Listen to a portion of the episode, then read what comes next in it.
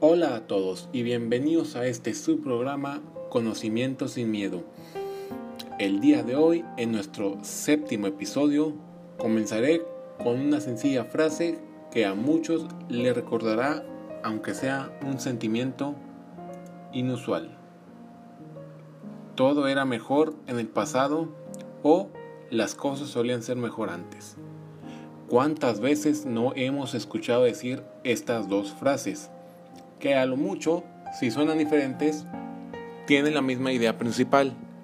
Todo era mejor antes. O las cosas solían estar mejor. O simplemente antes todo era mejor. Aunque nuestro cuerpo se encuentra en un constante presente, nuestra mente no siempre procesa lo que sucede el aquí y el ahora. La mayor parte del día nosotros nos la pasamos recordando o añorando recuerdos de nuestro pasado. Un pasado corto, un pasado lejano, pero al final de cuentas nuestro pasado. La explicación es fácil. El admitir nuestro presente conlleva hacernos cargo de nuestras obligaciones y responsabilidades que no queremos o no podemos asumir. Si no podemos aceptar nuestro presente tal y como es, podemos caer en el complicado laberinto emocional que es el creer que la felicidad se encuentra en nuestro pasado. Recordar constantemente el pasado bajo una luz agridulce a, menudo refleja, refleja emociones y recuerdos reprimidos, o simplemente una necesidad de querer ocultarse de nuestro entorno actual. ¿Qué quiero decir con esto? Muchas veces nosotros nos quedamos atascados en nuestra vieja idea de que todo era mejor antes, de que solíamos ser felices antes. Y ese es un error, es una mentira que voy a tratar en este momento. Esta idealización del pasado nos trae algunas trampas que sutiles y al principio inofensivas pueden convertirse en un verdadero problema. Por ejemplo, si nosotros dejáramos al pasado, a ese momento donde supuestamente todo era mejor, donde supuestamente éramos felices, nos encontraríamos con la verdad de que no es cierto, no éramos felices. Simple y sencillamente estábamos recordando las partes que nos hacían feliz. Por ejemplo, yo soy un joven adulto, tengo cierta edad. Ahora tengo muchas responsabilidades que como joven adulto tengo que resolver.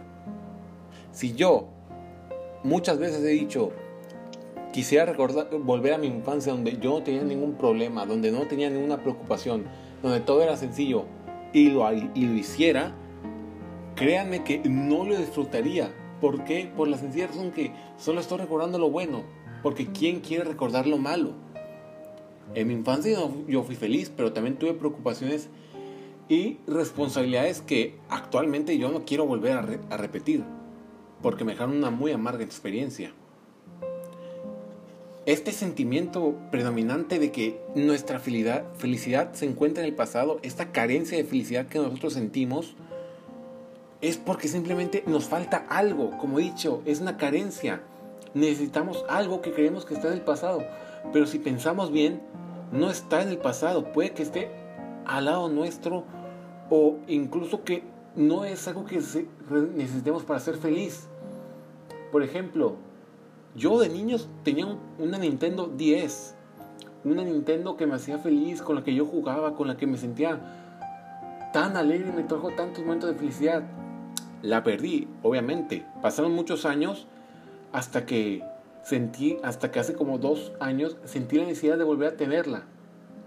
¿Por qué?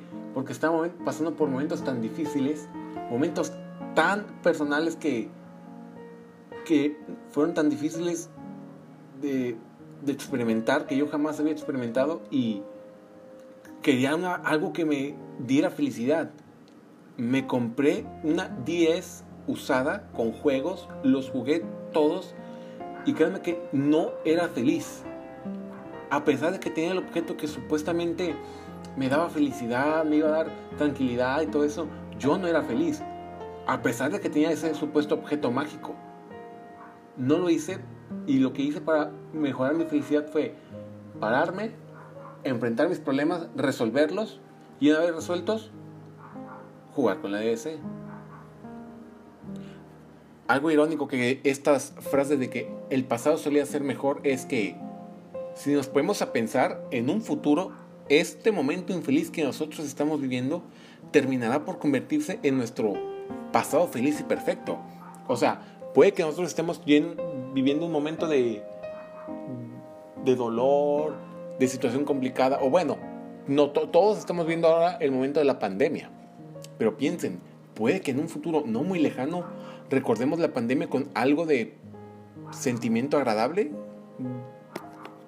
Quien suena irónico pensar que este momento lleno de incertidumbre, de preocupación, puede en un momento convertirse en algo de felicidad. Suena curioso, suena tonto, pero realmente es la realidad. Ahora, no quiere decir que, lo, que todo lo que esté en nuestro presente sea malo. Al contrario, nuestro presente tiene demasiadas cosas positivas, pero no la queremos ver porque si viéramos las cosas positivas que tiene nuestro presente de forma indirecta estamos aceptando las cosas negativas que tiene o las cosas que no queremos aceptar. Aceptar el presente no solo es aceptar las cosas buenas, es aceptar las cosas malas o las cosas regulares o lo que no queremos aceptar.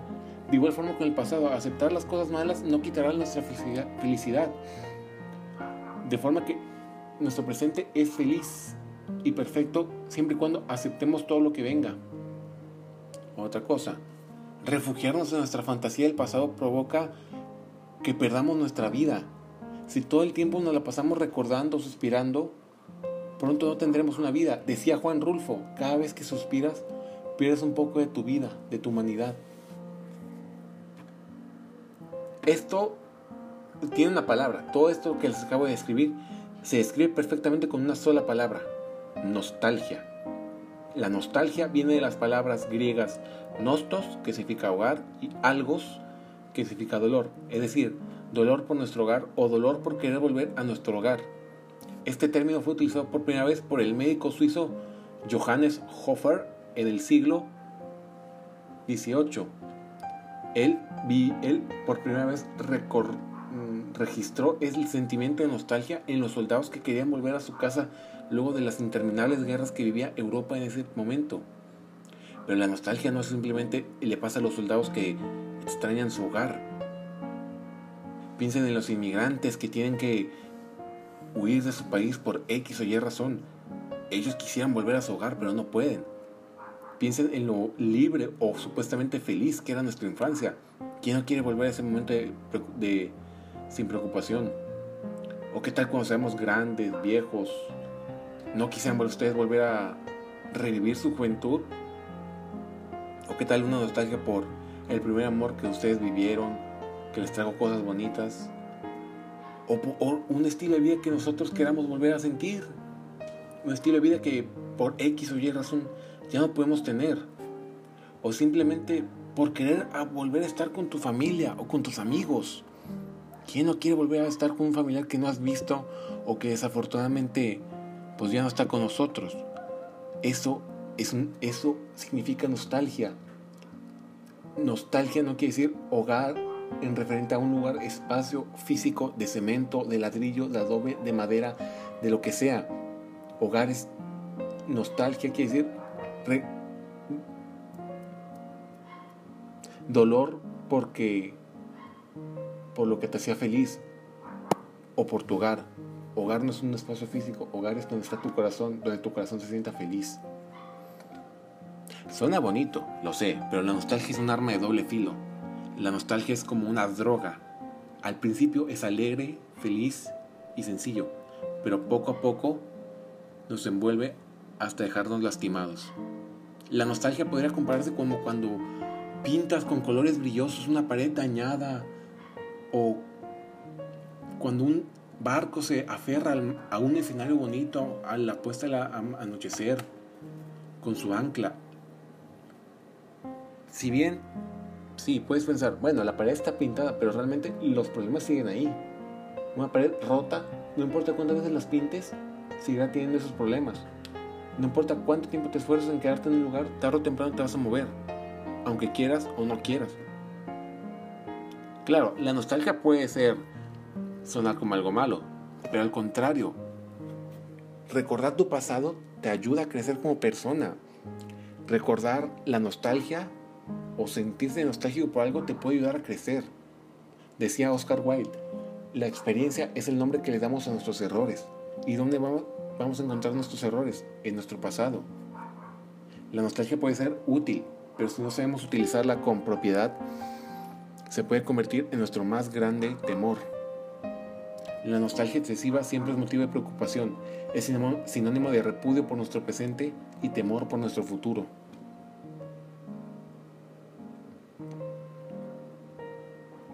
La nostalgia no se limita a un simple sentimiento o estado emocional. La nostalgia es algo tan compleja y poderosa que afecta a casi todos los aspectos de nuestra vida diaria.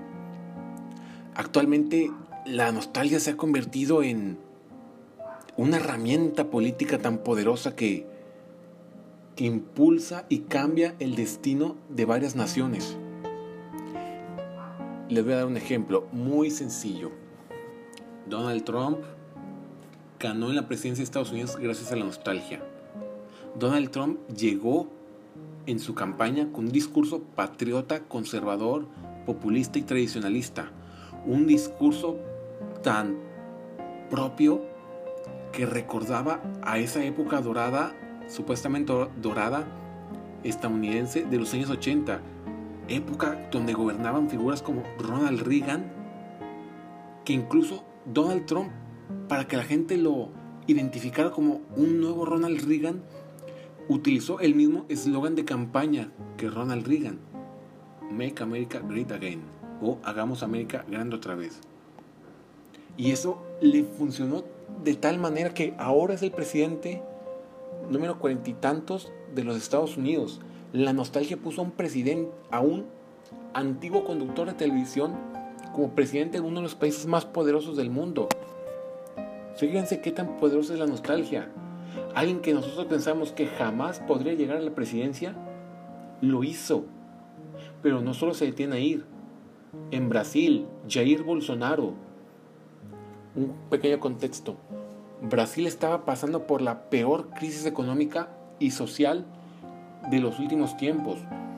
Bolsonaro, aprovechando hábilmente la situación, llegó pregonando un discurso de control, autoridad, orden, un discurso tan fuerte, tan de derecha, que evocaba a los años de la dictadura militar de Brasil.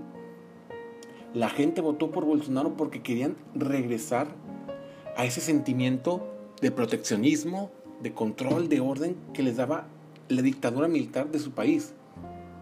Claro, como toda dictadura cometió crímenes horribles contra las personas, pero la gente no recuerda eso, la gente recuerda el orden, el progreso, las cosas buenas que le trajo la dictadura, de nuevo, por la nostalgia que le trajo, por el rechazo a los problemas que están viendo en su presente.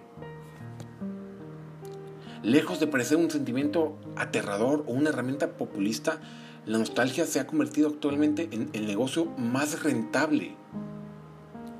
Estoy seguro que a muchos les va a ser sí, familiar el término vintage o retro.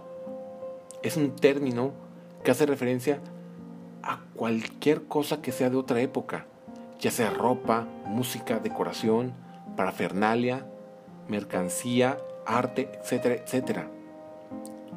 Mercancías como por ejemplo camisas viejas de los 80, de los 90, este, aparatos como reproductores de los 70, cámaras de los 60, zapatos, latas de soda, etcétera, etcétera, películas viejas, VHS. En el cine es muy claro esto no estamos viviendo nosotros, dígame si no estoy equivocado, estamos viendo la época de los remakes, de los reboots, de los spin-off, de las continuaciones. O sea, parece que el cine se quedó sin ideas y en cambio optó por la nostalgia. Ochentera, cincuentera, setentera, la nostalgia que quieran está funcionando. Vean casos como Stranger Things, una serie que está basada en los 80, cuyo principal mercado es la nostalgia. Vean Cobra Kai, una película que está basada en una fantástica película de los 80 que es Karate Kid. Vean Star Wars, que con la nostalgia que logró reunir desde sus primeras películas, logró cautivar a un grupo más joven. O simple y sencillamente vean los videojuegos. Acaban de sacar remakes, portables, lo que sea, de viejos juegos de la franquicia Mario Bros. Piensen eso, piensen cómo la nostalgia ya se convirtió no solo en un sentimiento de preocupación, sino en una herramienta política y en un negocio sumamente rentable. Piensen qué espectacular es eso, piensen qué tan... ¿Qué puede traer más la nostalgia que nos ha traído antes? Aunque la nostalgia también tiene su lado interesante. Una nostalgia social, podríamos decirle, muy conocida en Europa es la llamada nostalgia roja o nostalgia comunista. ¿Qué quiero decir con esto? Como recordarán, varios países de Europa estuvieron bajo gobiernos comunistas después de la Segunda Guerra y antes del principio de los noventas.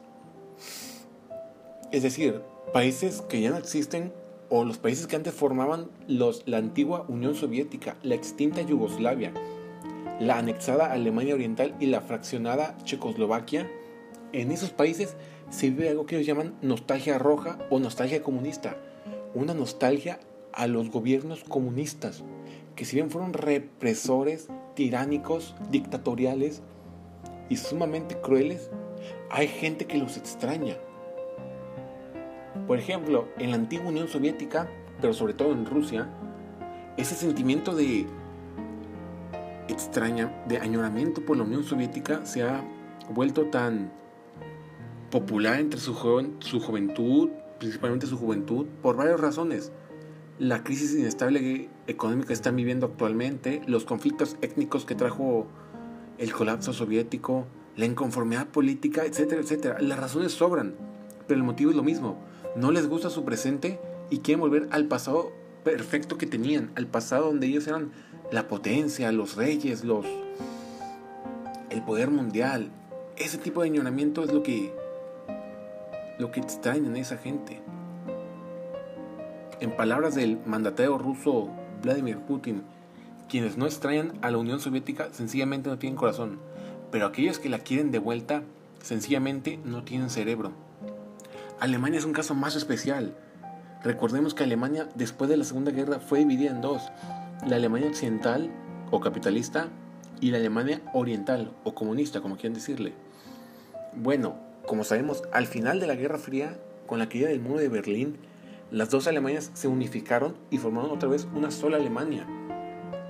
El oeste y el occidente volvieron a estar juntos, pero en las partes de Alemania que conformaban la Alemania Oriental, se ha desarrollado algo que ellos llaman ostalgia, que viene de los términos ost, la palabra, la palabra alemana para oeste, y nostalgia.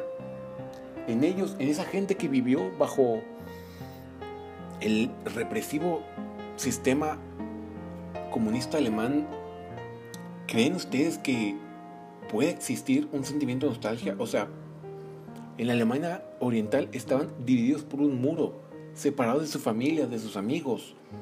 Estaban bajo completa vigilancia por una policía secreta sumamente detestable y orwelliana. Piensen esto, ¿cómo puede haber alguien, cómo puede haber gente que vivió ese periodo y quieran decir, extraño esos momentos? Aunque no lo crean, lo hay. La nostalgia es un sentimiento fuerte, más ahora en estos tiempos, que predomina en la antigua Alemania oriental. Es un sentimiento que ellos mismos sienten como ya no estar en su país, a pesar de que están en un país que supuestamente tiene la misma cultura, historia, lenguaje y política, sienten que no es el mismo país, se sienten extranjeros dentro de su propio país y extrañan de cierta forma la antigua Alemania oriental. Extrañan un país que ya no existe.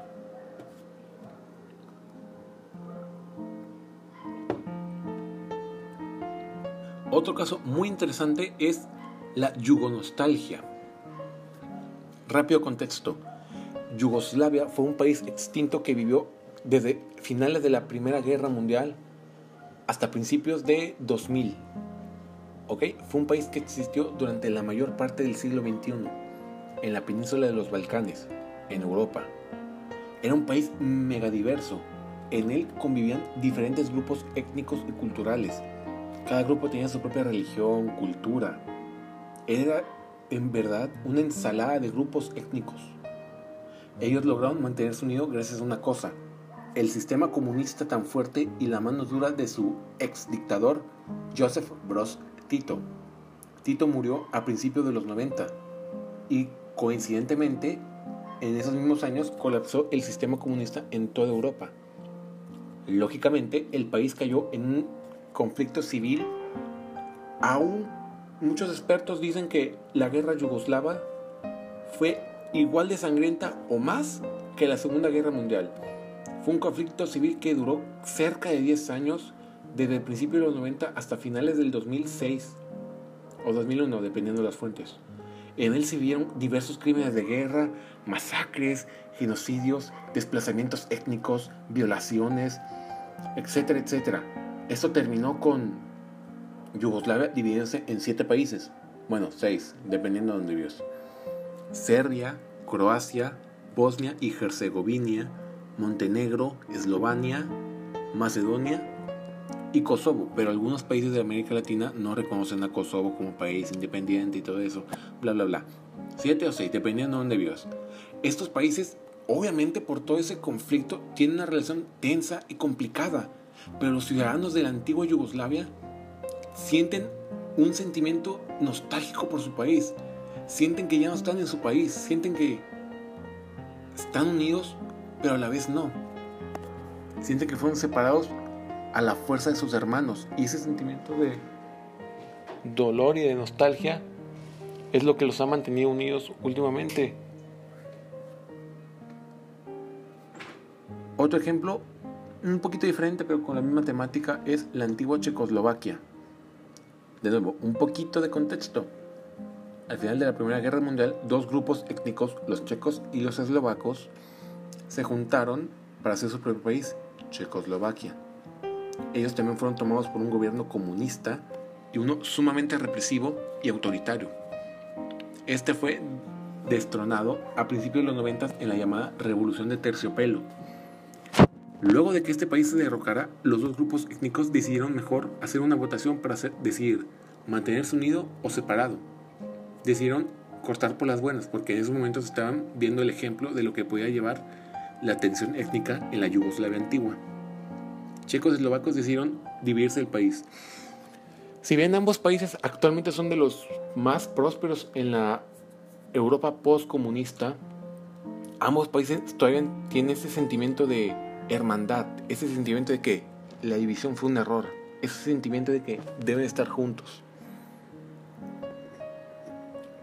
como podemos ver, la nostalgia es complicada, es diferente, es compleja, es algo que involucra tanto y a la vez tan poco,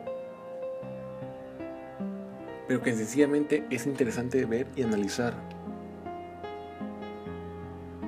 Decía Alex Lora en una canción, es la nostalgia del fin de siglo, y sí, la nostalgia es algo que te puede afectar de tantas maneras, no solo a ti, sino a tu país, a tu historia, a tu economía, a tu política. Es algo que nosotros no vemos, pero que está ahí. Es el gigante invisible. La nostalgia no solamente es un recuerdo, puede ser una herramienta, un sentimiento, una emoción, un color, un juguete, algo. Para acabar con este episodio, quiero terminar con esta bonita frase. El pasado es historia, el futuro es un misterio, pero el hoy es un regalo. Por eso se llama presente. Espero que les haya gustado este episodio. Una disculpa por no haber subido esta semana. Eh, estaba ocupado con tarea y todo eso. Gracias a los que me escuchan. Muchísimas gracias a todos los que comparten mi pequeño y humilde proyecto. Les prometo seguir mejorando por ustedes. Y antes un par de cosas. Gracias a mi mamá, mi mamá, mi familia, mis amigos, todos los que me escuchan, realmente se los agradezco. No tienen idea de que este proyecto me ha hecho sentir. Muchas gracias. Que pasen buenas noches.